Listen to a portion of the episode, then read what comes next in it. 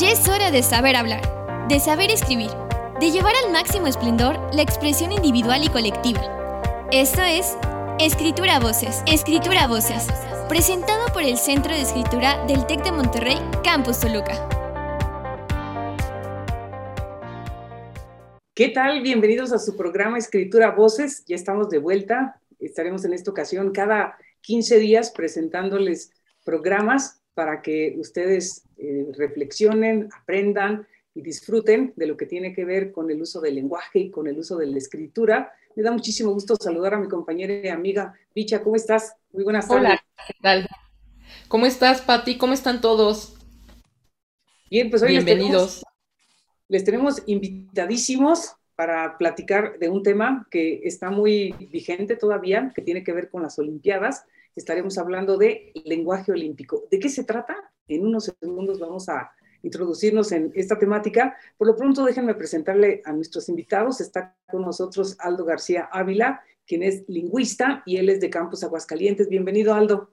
Un placer estar aquí con ustedes una vez más, Dicha, Patti, y bueno, la primera vez que, voy a partir aquí con César y, Apolo y a Jonathan que nos apoya en controles técnicos. Un gusto estar en este panel, ¿no? Hace mucho que no estaba en un panel, entonces va a estar bonito que platiquemos sobre el triunfalismo y vamos a ver cómo campeonamos. Excelente. Bueno, y con nosotros está este Apolo Vélez de Campos Saltillo y él es periodista deportivo, también ya ha estado con nosotros en el programa. Apolo, me da muchísimo gusto saludarte. A ti, fuertísimo abrazo. Igualmente, un gustazo volver a verlas. María Luisa, igualmente, muchas gracias por la oportunidad.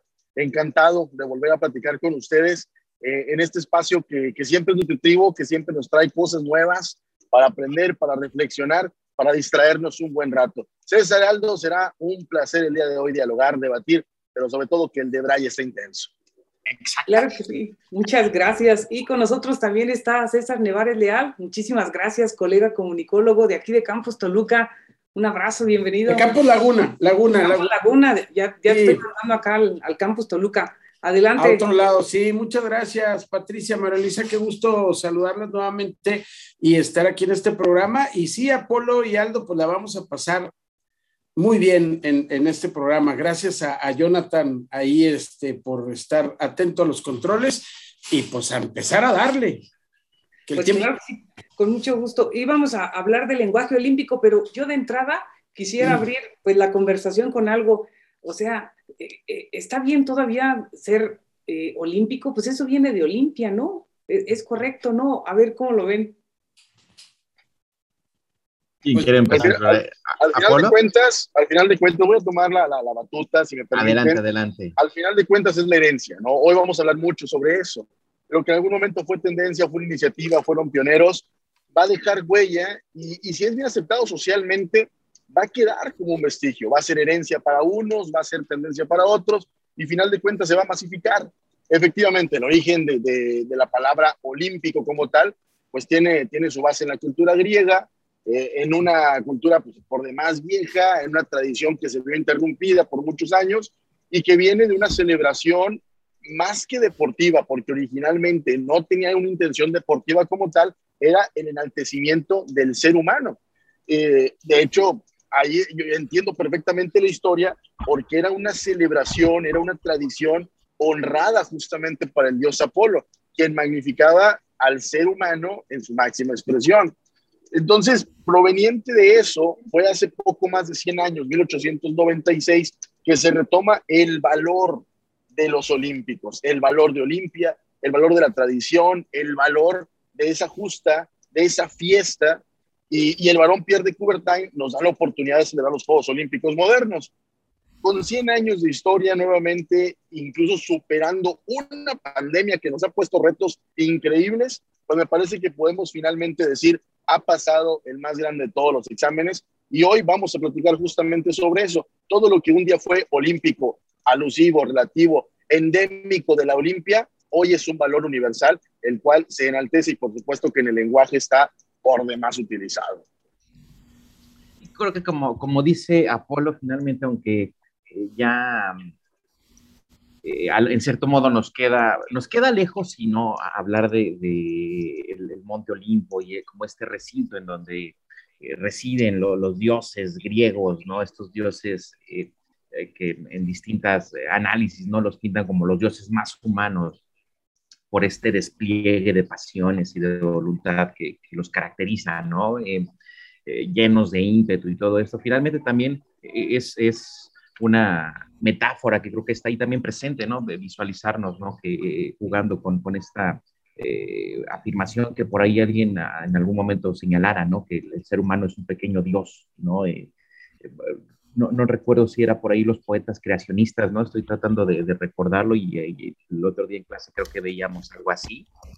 Entonces, en, en, ese sentido, ¿no? Yo creo que también los deportistas se han convertido en estos pequeños, grandes dioses eh, olímpicos y no que nos llevan a vivir las más intensas pasiones, ¿no? Eh, yo creo que eh, son, son, aunque en ocasiones esas pasiones se llevan al límite, ¿no? En, en, ese arrebato tan propio de, que me viene a la mente, ¿no? En el caso del fútbol, que probablemente es uno de los deportes que con mayor intensidad se vive no solamente en México, sino todo el mundo, ¿no? Y aunque tristemente hay personas que, que, matan todavía por fútbol, ¿no? finalmente es una pasión que está, está ahí latente y que a pesar incluso de, esos eh, arrebatos pasionales que, de pronto nos encontramos todavía en la actualidad, pues eh, el deporte es algo que hay que honrar y hay que rescatar y hay que despojar de, eso, ¿no? Escuchaba Maradona, eh, escuchaba un video de, de Maradona recientemente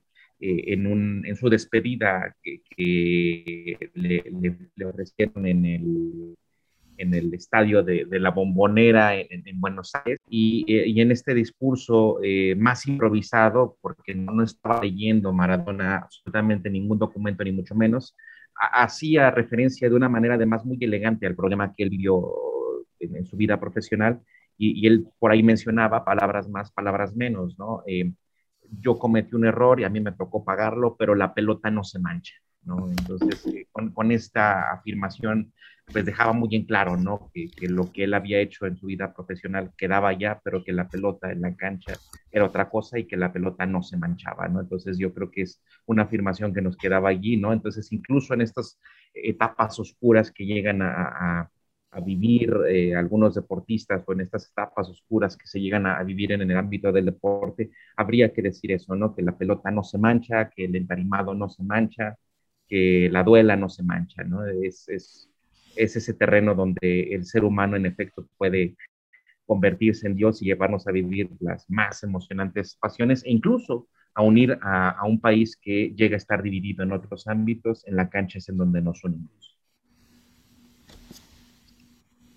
Bien, bueno, yo por mi parte, este, creo que ya todo se dijo con relación al origen, de dónde viene, de Olimpia, de toda esta, esta parte que viene, pero pues tristemente eh, también hablar de, Juegos Olímpicos tiene una, una, parte triste y no me quisiera meter tanto en, llantos ni tampoco en, en, cuestión política, pero bueno, pues también desafortunadamente tiene, debemos de ver ese ese contexto o esa parte que tiene en donde deporte como pasión y formación, ahorita lo mencionaba muy bien eh, Aldo, que esos deportistas llegan a ser una especie de ídolo, no, no una especie, llegan a ser ídolos para, para la juventud y, y eso tendría que ser un ejemplo a seguir, etcétera. Sin embargo, bueno, pues también en nuestro país termina siendo, eh, y se supone, perdón, y se supone que los olímpicos es un deporte amateur, lo digo entre comillas, porque bueno, pues vemos cómo también de, de, manera eh, en la política, etcétera, se va comercializando esto y, se y hay esta otra parte de eh, en donde el nepotismo o, o decir a quién o a quién se le da el apoyo, ese apoyo que además pues no existe para poder enaltecer las virtudes que en su momento los Juegos Olímpicos buscan enaltecer, ¿no? Como lo, lo mencionaba también Apolo. Entonces, pues va a estar interesante el tema, verlo desde diferentes aristas. Ok. Este, oigan, y a propósito de, de estas diferentes aristas que tú mencionas, pero también del, lenguaje en, sus inicios, que hablábamos de, los inicios de, de dónde vienen ¿no? las Olimpiadas, ya decía Patti, ya decían también ustedes, pero este lenguaje se ha mantenido, o sea, ¿qué palabras son las que se mantienen hasta ahora, que son vigentes, que cualquiera las entiende? No las que se han generado últimamente, sino las del inicio, como cuáles son. Si me permites, a mí me gustaría mucho proponer como una especie de marco teórico, o más bien los límites del alcance de la conversación. Eh, ¿Por qué? Porque claro que hay una herencia en el lenguaje, claro que se retoma la metáfora, yo creo que lo, lo mencionábamos ahorita en diferentes perspectivas y ángulos, hay metáforas que el deporte nos va a dar la oportunidad de retomarlas y que simbolicen algo en nuestra vida personal, en nuestra vida cotidiana, magnificándolas. ¿Por qué? Porque si estamos hablando de dioses, deidades, perfección humana, competencia, vamos a tomar los simbolismos competitivos, los simbolismos olímpicos para traerlos al lenguaje cotidiano y se van a hacer obviamente mm, como una especie de moda, retomar los, los temas, retomar ídolos, retomar eh, conceptos, etcétera. Pero hay un factor adicional que a lo mejor ahorita estamos obviando pero ojalá en algún momento también lo citemos. Al final de cuentas también es la palabra la que le da al deporte una fuerza muy grande, porque no es el deporte en sí mismo el que crea la expectativa, no es el deporte en sí mismo el que crea la fanaticada y el seguimiento, son los medios y son los narradores, son los locutores, son los historiadores los que te permiten reconocer una historia olímpica y que cobre sentido. Eh, que, alguien te interprete aquello que para todos, eh, o, más bien, que, que para muchos es, es, ignorado, porque decimos, cada cuatro años somos expertos en Juegos Olímpicos todos, pero en los cuatro años intermedios no tenemos la menor idea ni siquiera cómo se llama ese deporte que se juega con una raqueta larga y andamos investigando porque no tenemos la menor idea. Entonces, el narrador, el experto, el que a través de la televisión, a través de la pluma, a través de la voz, te lleva la historia y te deja un testigo de lo increíble que pudo haber sido ese acontecimiento, esa persona es realmente quien tiene una carga emocional muy fuerte y representativa de lo que significa el lenguaje olímpico como tal. Sucede en muchos deportes, pero en los Juegos Olímpicos eh, mucho más fuerte. Eh, yo quiero retomar una vez más lo que decía los Juegos Olímpicos modernos. No estamos hablando de lo mismo cuando hablamos históricamente de los Juegos Olímpicos y de los Juegos Olímpicos que hemos vivido en los últimos años. ¿Por qué? Porque ahora ya existe un valor intrínseco del ser humano. El valor de Coubertin, junto con el Comité Olímpico Internacional, se han preocupado por escoger, por supuesto, el valor competitivo del deportivismo. De la mano, textualmente, en cada año y en cada, en cada eh, sede olímpica, pues toman una manifestación distinta. Ahora en Japón, una cultura tan metódica, una cultura eh, que, de muchos exótica, eh, porque es extraña para muchos y atractiva al mismo tiempo, pues cobra todavía más sentido por el sentido de equidad, por el sentido de respeto, cuando en otros lugares, recuerdo muy bien el centenario de los Juegos Olímpicos, Atlanta 96, la competencia del norteamericano, del no dejarte, de estar por encima, casi casi el humillar si es posible para demostrar tu, tu máxima fortaleza, todo se centra en la base de la competencia. Originalmente los olímpicos se centran en una frase, más alto, más rápido, más fuerte. Es el principio de la competencia, demostrar que puedes hacer más, no que los demás, más que tú mismo. Ese es el sentido triunfalista de unos Juegos Olímpicos, ir a dar tu mejor versión de ti y contrastarla con tu versión anterior, contrastarla con otros rivales.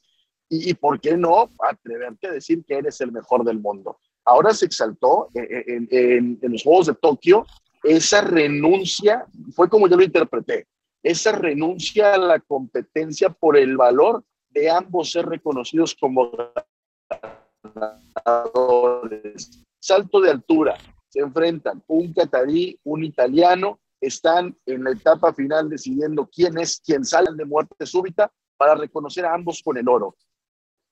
El lenguaje triunfalista, la cultura, la interpretación de las letras nos llevó a cambiar esa, esa perspectiva.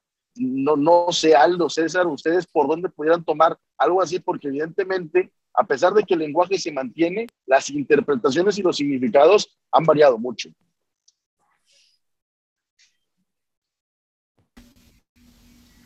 Sí, César, no sé si quieres empezar. Yo, Mero, ¿cómo le hacemos? Tú, Mero, tú, Mero. Excelente. Ah, no sé, fíjate, ahorita que lo mencionabas, y creo que es un aspecto que, que, no, yo no había tomado en cuenta a pesar de que es muy evidente, ¿no? Creo que es algo muy común, ¿no? Que a veces lo más evidente lo pasamos por alto, pero en efecto, eh, incluso eh, esta herencia de, que tenemos del Olimpo clásico, pues proviene eh, a través de las letras, es decir, hay un narrador que, nos comparte, que escribe, es, bueno, que escribe o que, o que nos llega a, través de una tradición oral, pero que finalmente queda inscrito en un papel y de alguna manera pervive hasta nuestra cepa, hasta nuestra época, a pesar de, de, de, los años, ¿no? Eh, sigue, se mantiene vivo y lo conocemos, ¿no? Como si, como si hubiera sido ayer, ¿no? Como si hubiera sucedido ayer, ¿no? Más allá de los edificios, más allá de, es decir, los edificios, eh, las arenas, serían nada sin la narrativa que los legitima como tales, ¿no? Y ahí era, era un elemento que yo no, no, no había pasado por alto y, y, que estaba dando por sentado que, existía, ¿no? En, efecto, ¿no? Eh, las Olimpiadas y yo creo que ni, eh, cualquier justa deportiva serían, no, no tendrían el impacto que tienen sin eh, la narrativa que los legitima como tal, ¿no?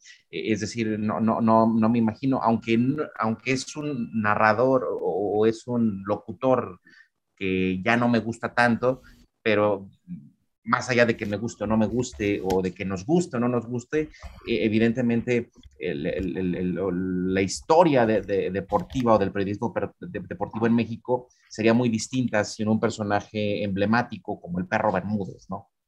Y que marca o que va marcando ahí un tipo de narrativa. Eh, más allá de eso, y justamente pensaba, ¿no? ¿Cómo, ¿Cómo es que ciertas narrativas pudieron haberse modificado con el tiempo, ¿no? Es decir, eh, actualmente hay, hay, un conflicto de, generaciones, ¿no? Están los llamados eh, baby movers, ¿no? Que, que lamentablemente ya también este término ha adquirido ciertas connotaciones eh, peyorativas, ¿no? particularmente en las perspectivas de los más jóvenes, ¿no? los centennials o las generaciones Z, si no me equivoco. Y están por ahí los millennials, o estamos por ahí los millennials, ¿no? Porque yo, yo, no sé si soy millennials, ¿no? dependiendo del autor que yo consulte, no puedo, ¿no? Entrar.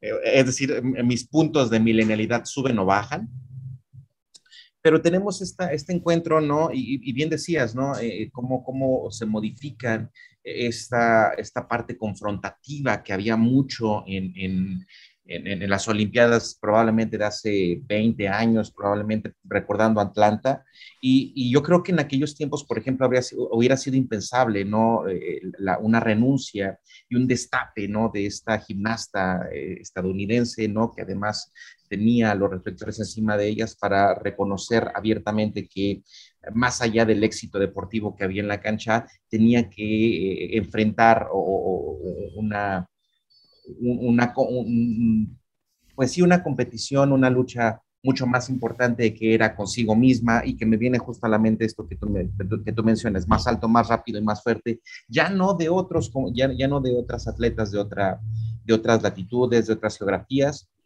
sino consigo misma, ¿no? Y, me parece muy emblemático que, este acontecimiento suceda además en plenas Olimpiadas, ¿no? Eh, yo creo que es una narrativa, es una, eh, además es una reivindicación, ¿no? De, que la, salud mental, la salud emocional eh, es un asunto que no puede darse de lado, ¿no? Entonces, en, en este triunfalismo, en este ser más alto, más rápido, más fuerte, ¿no? Por, por retomar este, este lema, va, yo creo que trasciende eh, eh, el, el, el, plano meramente de, de, lo que sucede dentro de la cancha, dentro, de, dentro de una arena, dentro, de un potro, ¿no? Para tratar de, integrar todas las disciplinas, ¿no? Que, que, llegan a suceder o que llegan a tener lugar en las Olimpiadas. Yo creo que está hemos, hemos pasado de un lenguaje muy bélico, incluso hasta cierto punto, a un lenguaje de exaltación de las virtudes del ser humano, ¿no? Yo creo que en... en, ¿Y sabes qué, Aldo? Sí. además, por el análisis que estás haciendo, porque esas palabras se quedan ya también como en una especie de una justificación de exaltación. Un papá presume que su hijo es más alto pero no presume que su hijo es más bajo. ¿Y quién dice que ser más alto es mejor? Un papá presume que su hijo es más fuerte, pero no que es más menudo. ¿Y quién dice que ser más, más fuerte es mejor que ser menudo? O sea, para, dependiendo de la perspectiva, hay condiciones que te dan una ventaja, pero nunca vas a querer presumir aquello que socialmente está convencionalizado como algo mejor. A mí me queda muy claro en el deporte amateur, que hace rato este, lo comentaba, al final de cuentas el olimpismo, lo dice muy bien César, es amateur. Y, y, la típica reacción de cualquiera cuando le dices, eh, que juegas eh, softball los sábados. Mira, aquello que socialmente. ¿Cómo, cómo, te fue? Te lo ¿Ganaste? Es la primera pregunta. no te preguntan, te divertiste, no te preguntan qué compartieron, eh, no, ¿ganaste? la, la, pregunta se va siempre sobre el lado que jerárquicamente social eh, va a ser positivo. Pero ¿quién estableció esa jerarquía? Y para mí tiene todo que ver con lo que estás diciendo. Bueno, aquí en Facebook dice que tema... pues me gustaría. Ah, perdón. Eso, quiero. Ah. No, bueno, está, está diciendo, dice, yo quisiera preguntar a Aldo si el lenguaje utilizado como oficial para los Juegos Olímpicos no influye en la narrativa de estos. En mi opinión, cada lengua tiene su influencia, su influencia y su carácter influyen en los habitantes y por supuesto en el suceso en el que se utilizan.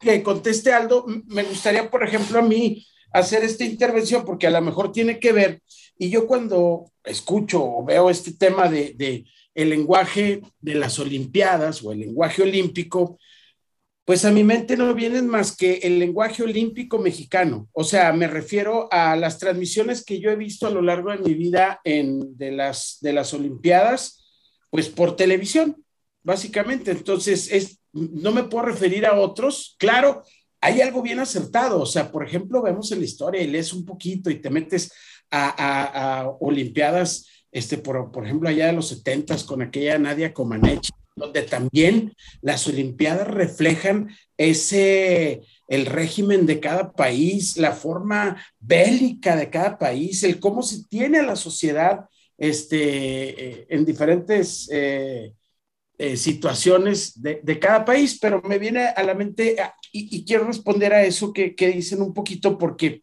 pues sí, efectivamente recordamos aquellas narraciones de, de Ángel Fernández, no sé si lo recuerdan los más chicos, seguramente no, que era una voz muy clásica y era una voz muy de pasión, muy al estilo de lo, que decía Aldo de, Bermúdez, que es pasión con un estilito muy, muy especial, pero a final de cuentas no dejaban de ser unos narradores muy, eh, eh, creo yo, eh, este, respetuosos del deporte, respetuosos del, del, público, etcétera.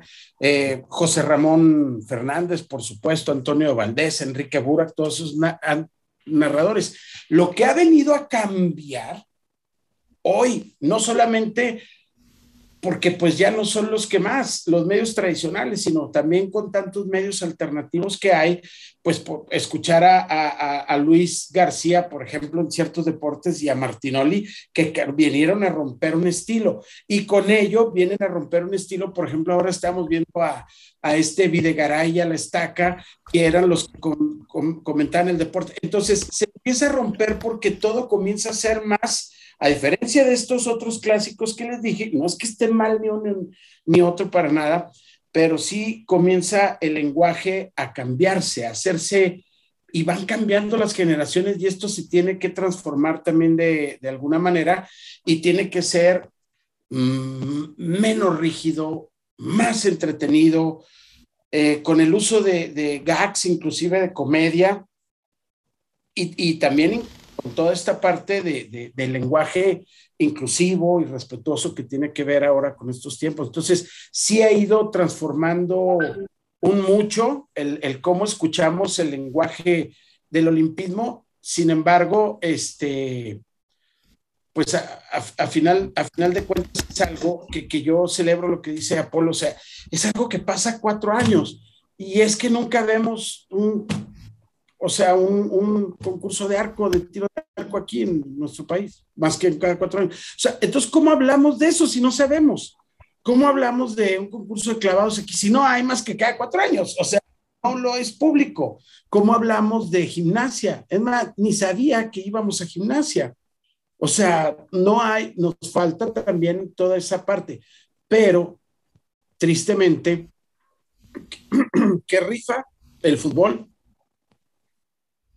El béisbol tiene su partecita. Uy, el básquetbol tiene una rebanadita bien chiquita del pastel y para la ¿no? El fútbol americano, por ejemplo, colegial, que hay muy buenos juegos y todo, pues, tiene apenas una embarrada de betún ahí. Entonces, ¿cómo hablamos de un lenguaje olímpico cuando no conocemos realmente mucho de lo que se vive en las Olimpiadas? Ese es mi apunte. Aldo, la pregunta iba para ti. Claro, claro, sí, eh, retomo aquí la pregunta, la, la pregunta que, nos formulan eh, y va eh, en particular dirigida hacia mí. Formula B. Eh, sí, yo quisiera preguntar si el lenguaje utilizado como oficial para los Juegos Olímpicos influye en la narrativa de estos. En mi opinión, cada lengua tiene su influencia y su carácter y por supuesto influye en los hablantes y por supuesto en el suceso en el que se utilizan. Eh, es una, una pregunta eh, compleja. Eh, primeramente, bueno, habría, habría que señalar ahí lo, que tenemos por ahí entre estas distinciones entre, por ejemplo, lengua estándar y, y, las realizaciones que hacemos de manera particular. En efecto, ¿no? bueno, tenemos ahí un, lenguaje oficial, una serie de recomendaciones y que evidentemente van, van, a, influir, ¿no? Eh, en, ciertos eh, aspectos que haríamos eh, naturales, ya no hablemos en el español general, ¿no? es decir, por, por, retomar lo que mencionaba hace un momento César, ¿no?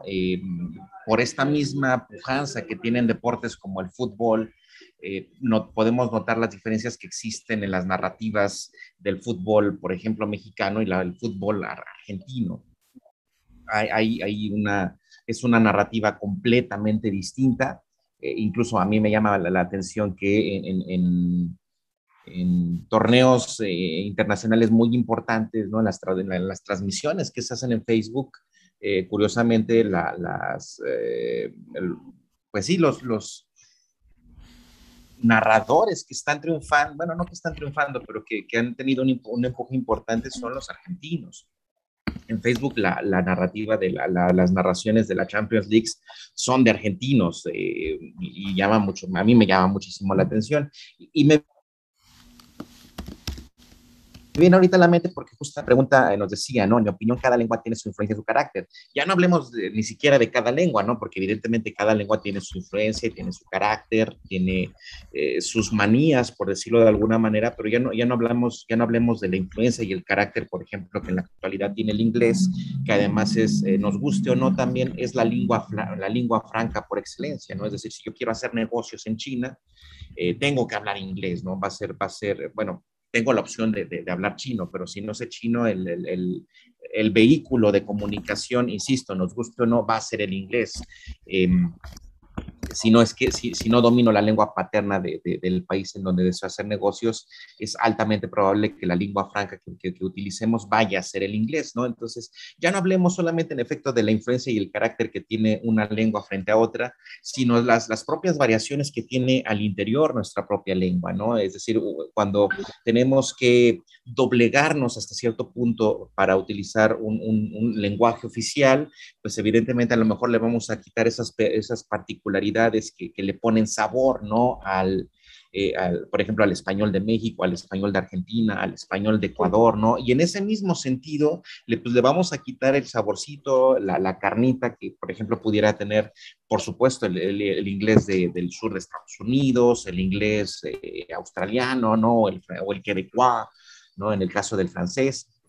Y claro, por supuesto, esto influye en los hablantes, porque, eh, y, creo que lo vemos eh, de manera muy clara en las dinámicas de, locución comercial, ¿no? Antes las traducciones eh, de, películas, de los doblajes, se hacían con, un español estándar, y ahora cada vez más existe esta, esta conciencia lingüística nacional propia, ¿no? Y entonces ya en Latinoamérica ya no están eh, satisfechos con que los doblajes se hagan con eh, películas de con, con, doblajes, no sé, chilenos, que es eh, algunas que, que, se hacían, o mexicanos, ¿no? Cada vez exigen que si se va a hacer un doblaje, que sea con, con el español peruano, con el español colombiano, ¿no? Entonces, creo que eh, es curioso, ¿no? Porque en, esta época de, globalización, eh, en la que pareciera que, que, las diferencias empiezan a atenuarse, creo que es eh, la, globalización ha traído, ¿no? El, terror que había de, que nos íbamos a desaparecer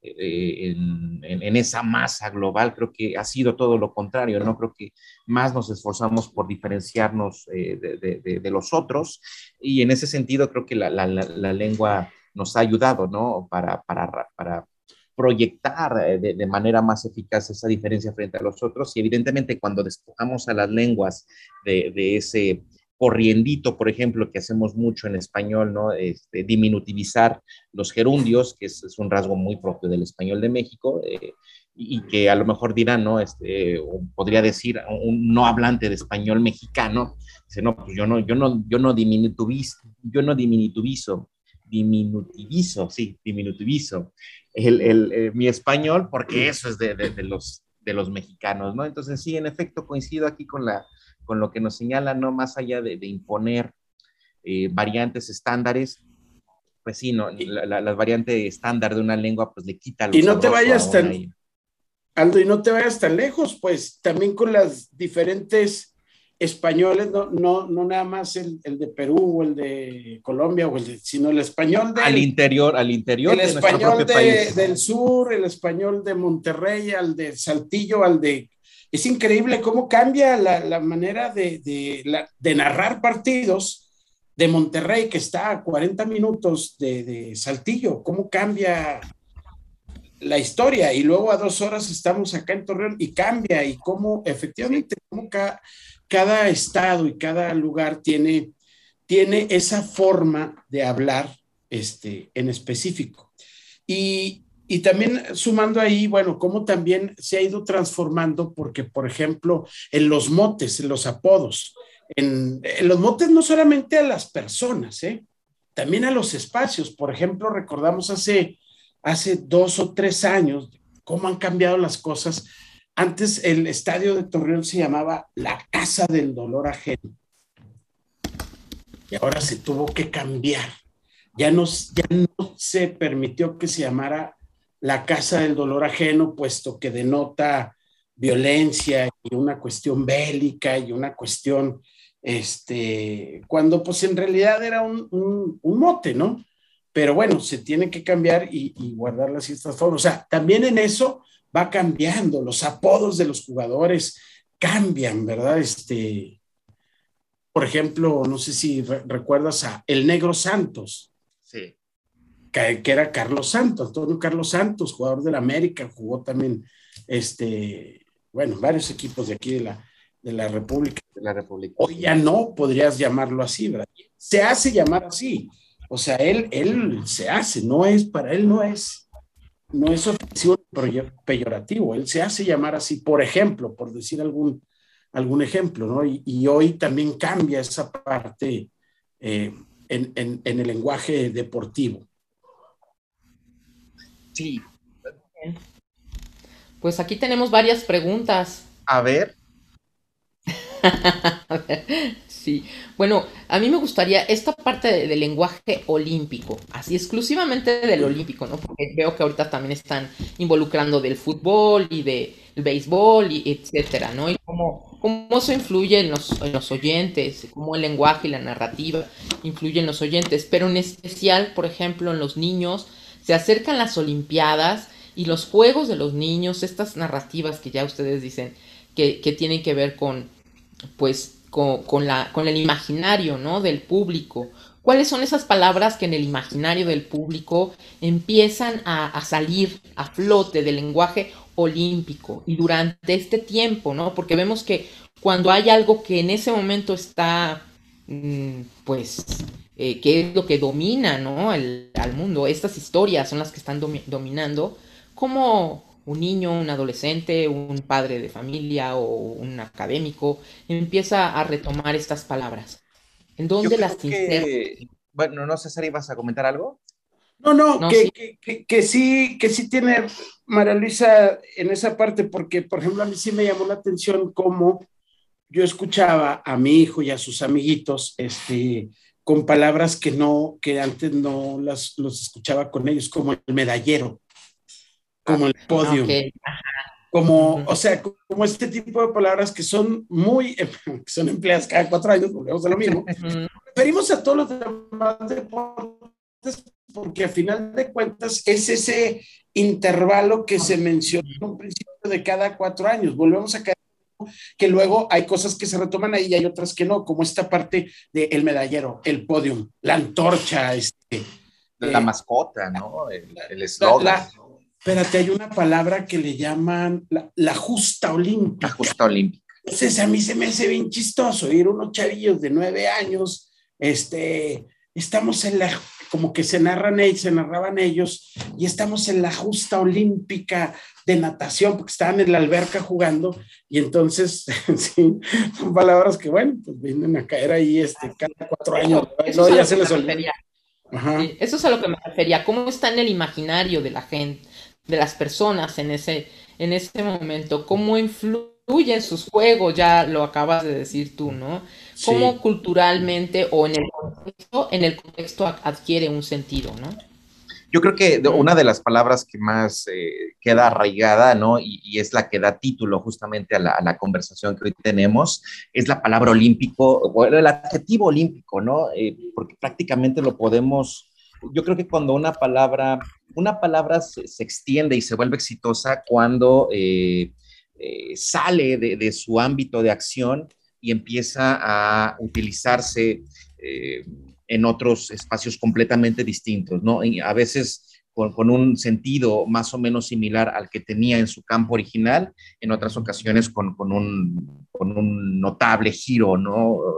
Eh, en, su espíritu de significación.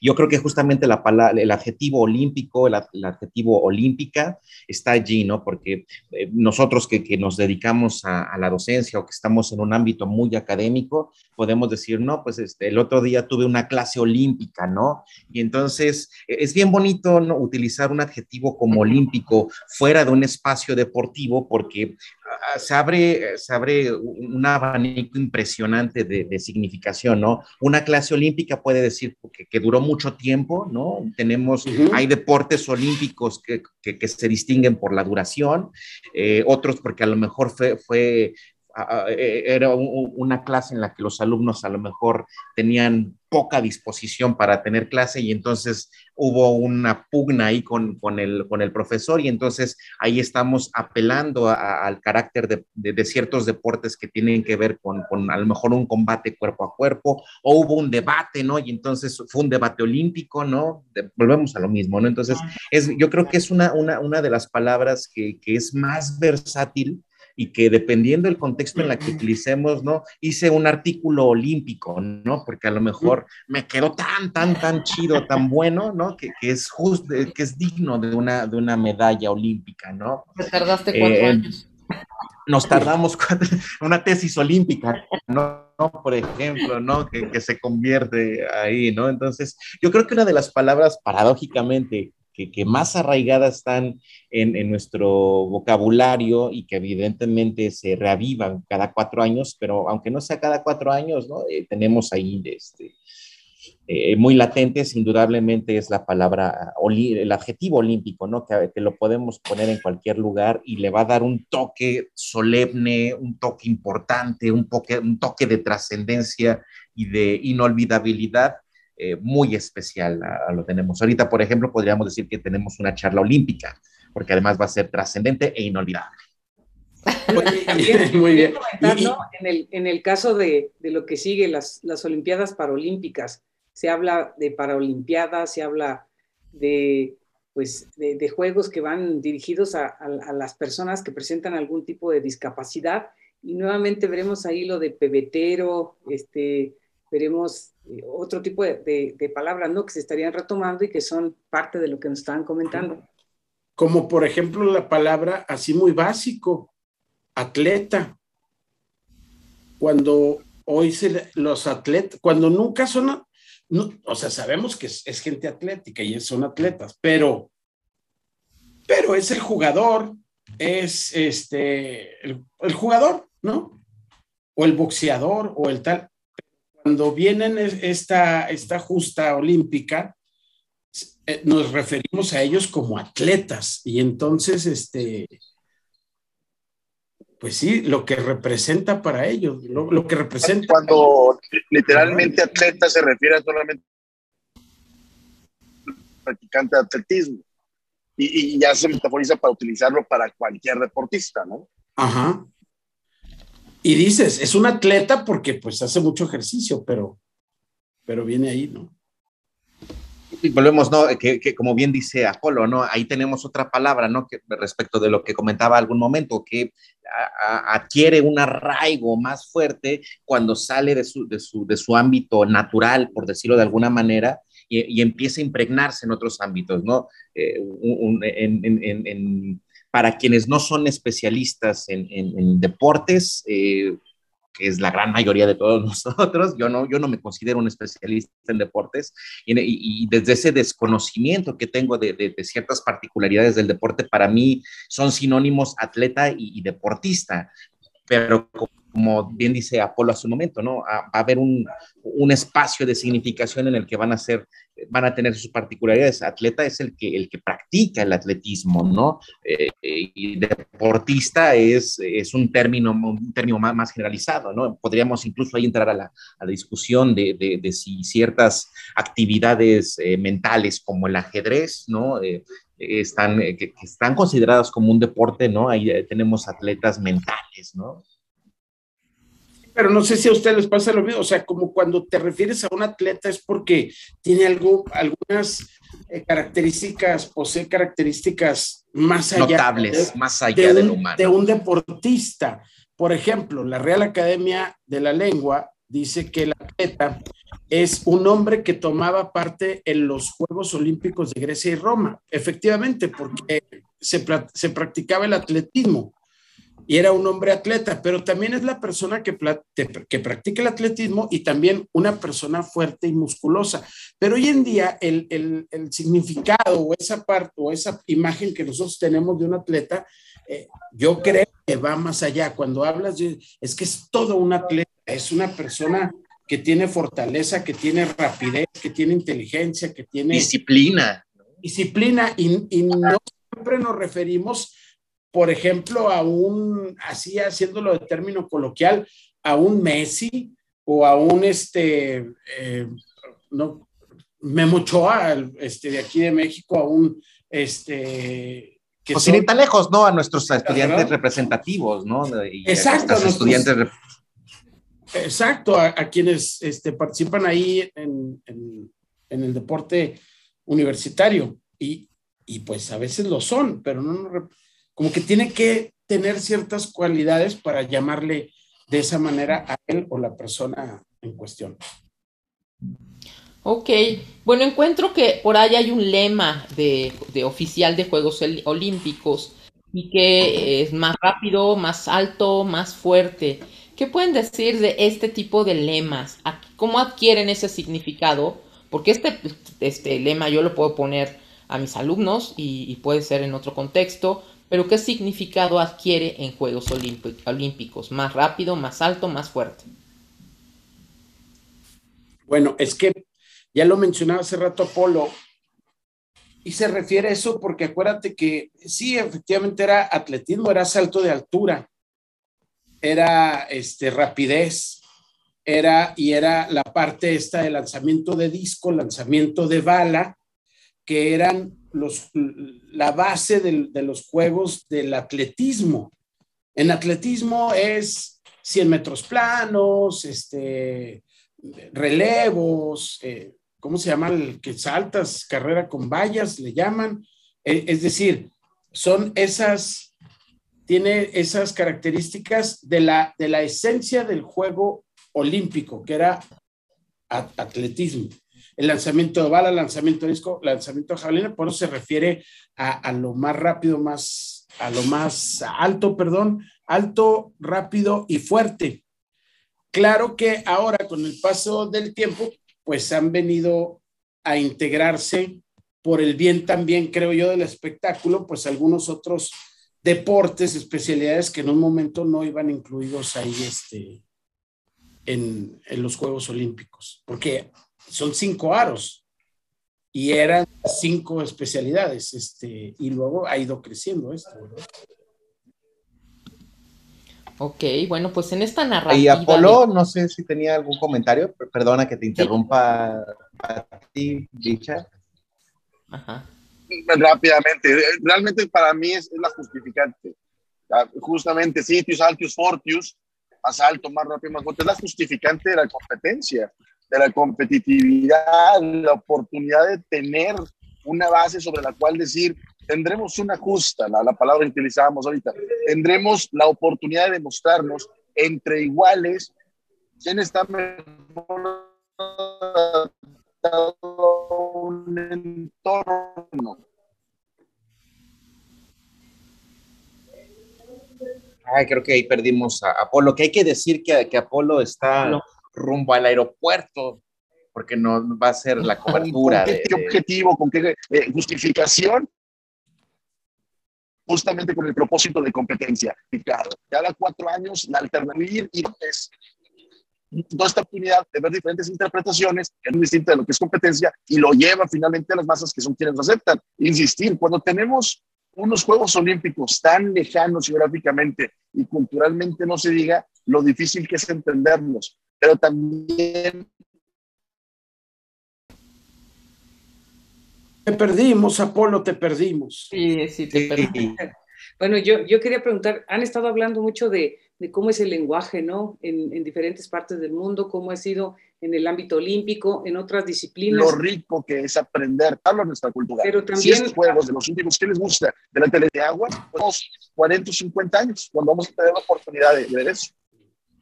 Bien, pues eh, una de, las cosas que yo creo que arrojó al menos como experiencia estas Olimpiadas es en, en materia de sexismo, ¿no? El, el, lenguaje también ha cambiado, ha presentado este, nuevas pautas para considerarlo. ¿Cómo ven? Eh, yo creo que es, es un aspecto que eh, ya no podemos eh, dejar de lado, más allá de, de que es, eh, al menos en mi creencia y, y, como lingüista, ¿no? Es, es un fenómeno que que en ocasiones para, para quienes no, no estamos eh, familiarizados con la, la, manera en que se organiza la, la, la gramática, eh, visualizamos que desde mi punto de vista la parte del lenguaje inclusivo es un fenómeno de discurso más que de gramática. ¿no? No, no es, eh, y, y, en ese sentido, bueno, tampoco es que se trate de, de o trate de, de, de, minimizarlo, ni mucho menos, eh, simple y llanamente lo, lo, me refiero a que hay que, eh, en la medida en que comprendamos eh, dónde se sitúa, podremos también visualizar de, mejor manera el impacto que se, que se busca, ¿no? Entonces, en un principio, la tenía que ver que, que, se busque que un, un, fenómeno de discurso pretendía incidir a nivel sintáctico, pero finalmente eh, el, el, el, lenguaje inclusivo, la, el, sexismo, como fenómeno de discurso ha acompañado justamente a, a, los, a los, fenómenos, a, a, los movimientos, perdón, de, eh, de, de inclusión que buscan la equidad y los ha, no, no, solamente los ha acompañado, sino que se ha convertido en un verdadero estandarte de, de, para incitar los cambios, ¿no? Desde lo que significa estremecer los cimientos de, de la lengua o los, los, cimientos del discurso, ¿no? Que, que es eh, la, la, lengua como instrumento de comunicación para transmitir ideas y en ese sentido también para, para simbrar, insisto, lo, los cimientos de la lengua, ¿no? Entonces, en, estos espacios, ¿no? Que como, como hemos mencionado a lo largo de esta, de esta charla, la, las Olimpiadas, al ser eh, televisadas a nivel internacional, pues se convierten también en espacios de legitimación de estos discursos, de estas piezas de lenguaje que pretenden eh, promover, fomentar e impulsar la, la, equidad a través del discurso, a través de las palabras, y entonces, eh, insisto, ¿no? Terminan dándonos un, un, referente de, de, la importancia que es eh, comprender estos fenómenos más allá de, de, denostarlos, ¿no? De, la fácil del fácil argumento de decir que estamos destruyendo la lengua de Cervantes cuando probablemente ni siquiera hemos leído a Cervantes, ¿no? Y tendríamos que empezar con decir que Cervantes ni siquiera sabía escribir su apellido, ¿no? Escribía con V, lo escribía con Z, con C con cerilla, ¿no? Entonces, e, en efecto, ¿no? el, sexismo, la, visibilización de la, de la equidad a través del lenguaje yo creo que en, espacios como, como son las narraciones en los Juegos Olímpicos y en general en cualquier deporte, empiezan a ser importantes, empiezan a, a, a sentar un precedente de, de, de, un, de, un, espacio común. Y, habría que ver, yo estoy ansioso por, por ver cómo, cómo evoluciona el, el, lenguaje inclusivo, el lenguaje incluyente de aquí a 5 o 10 años y ver cómo, cómo, ciertos espacios oficiales, como, los, como lo mencionaban en la pregunta anterior, ¿no? Cómo ciertos espacios oficiales van integrando estos elementos de discurso, estos elementos gramaticales que de una u otra manera están cambiando y van a dictar pautas en ese sentido hacia otros espacios no tan oficiales y que pudieran adoptarlos eventualmente. Muchas gracias, Aldo. Pues yo creo para ir cerrando, este, quisieran este, ir haciendo una reflexión final empezaríamos por contigo, Apolo, adelante. Gracias, Pati. Bueno, primero que nada, eh, disculparme por la intermitencia. Estoy en, carretera. Eh, esto, es el norte, nada más presentárselos, estamos en un espacio, yo creo que de, lo más grande que llega a ver en nuestro, en nuestro entorno, acá en el, en el desierto coahuilense. Eh, yo, yo me quedo con, con, la idea de que finalmente la lengua nos da la oportunidad de interpretar de una forma distinta un gran fenómeno que, que tenemos más de un siglo celebrando y que todavía no, no terminamos de encontrarle un significado que nos una de una forma extraordinaria. Sí, por supuesto, el espectáculo sí el valor de mediatización, pero el lenguaje nos está dando la oportunidad de interpretarlo, adquirirlo, representarlo y utilizarlo todos los días pero como decíamos ahorita, no, no tenemos ni siquiera la más mínima idea de las fronteras que va a alcanzar a tocar dentro de algunos años, cuando palabras nuevas, palabras inexistentes, fenómenos que no conocíamos, nos den interpretantes, interpretaciones significantes y significados distintos que solamente un espectáculo como este, de la mano del lenguaje, nos ayudan a conceptualizar. Es una revolución intelectual, eh, por, por, más difícil que parezca comprender así el olimpismo, pero nos da la oportunidad de imaginar cosas que en otro contexto, con otro escenario, con otro pretexto, jamás, jamás interpretaríamos. Muchas gracias, Apolo. Y bueno, también este, agradecerle mucho a César Nevares Leal de, de Campus Laguna. Muchas gracias, gracias. Y bueno, pues no, yo nada más, este, un gusto haber estado aquí, poder siempre aprender, eh, poder conocer diferentes formas de ver y yo lo único que me gustaría es que al final de cuentas reflexionemos en que el deporte es solo un juego y tiene que ser así, tiene que ser un, momento de, entretenimiento, de diversión, de esfuerzo y de lucha, claro, para ellos. Eh, en el mejor de los sentidos y tiene que ser esa parte en donde tiene que ser un ejemplo para no nada más las nuevas, sino también para los que ya eh, somos más grandes y que tiene que ser un ejemplo de, de, esfuerzo, de trabajo.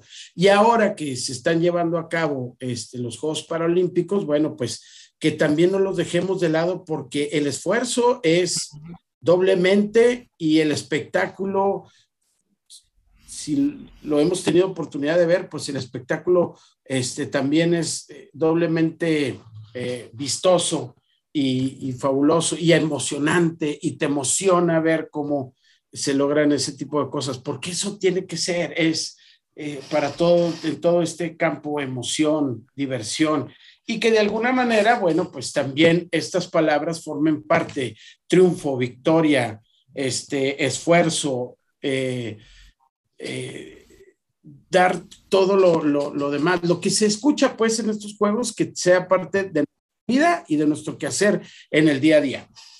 Muchas gracias nuevamente y lo mismo agradecerle a Aldo García Vila. Adelante con el comentario final. Bueno, también agradecer la, la, plática aquí en el panel con César, con Apolo, con, contigo, Bicha, Patti, Eh, siempre es un placer conversar con esto y sí, bueno, también cerrar con, con esto que, que, menciona César, con esto que comenta Apolo, ¿no? Como el, como el deporte, como un espacio de, de unión, ¿no? Como un espacio también de, de, de fomento a, a, la, a, la, intelectualidad eh, y señalar pues, justamente eso, ¿no? Como, como ciertas eh, cómo nos hemos apropiado de ciertas palabras que, nacen en el deporte, ¿no? Y si decimos que somos medallistas, aunque no sean de las, aunque no seamos de las Olimpiadas, nos sentimos como tales, ¿no?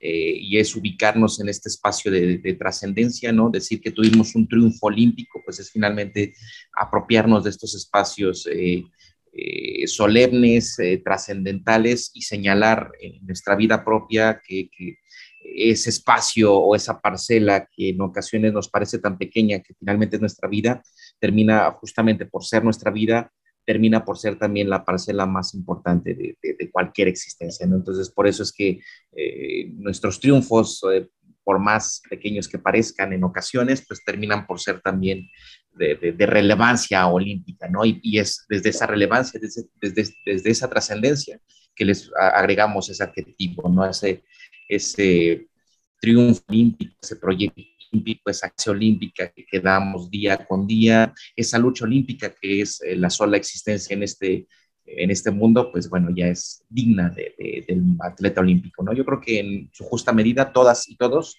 somos atletas olímpicos. No, pues qué final. pues gracias, Bicha. Pues miren, la verdad es que para mí es un placer tenerlos aquí en, Escritura Voces. Nosotros, Patti y yo, disfrutamos mucho cuando platicamos con ustedes, que ya hemos estado en otros momentos. Y además aprendemos y, ojalá que toda la gente que nos está escuchando, que tenga la oportunidad de, de conocer de estos temas, ¿sí? Eh, pues trascienda, ¿no? Trascienda todo, el análisis que hay detrás del lenguaje. Que no nos quedemos solamente en lo superficial y que solamente cuando llega en las Olimpiadas oímos la palabra medallistas o oímos palabras que tienen que ver con Olimpiadas, pero no vamos más allá, ¿no? ¿Por qué, ¿Por qué se dice así? ¿De dónde surgió? ¿Cuáles, son sus orígenes de, de ese lenguaje? Muchísimas gracias, estamos este, pues nosotros a sus órdenes y hasta luego. Gracias.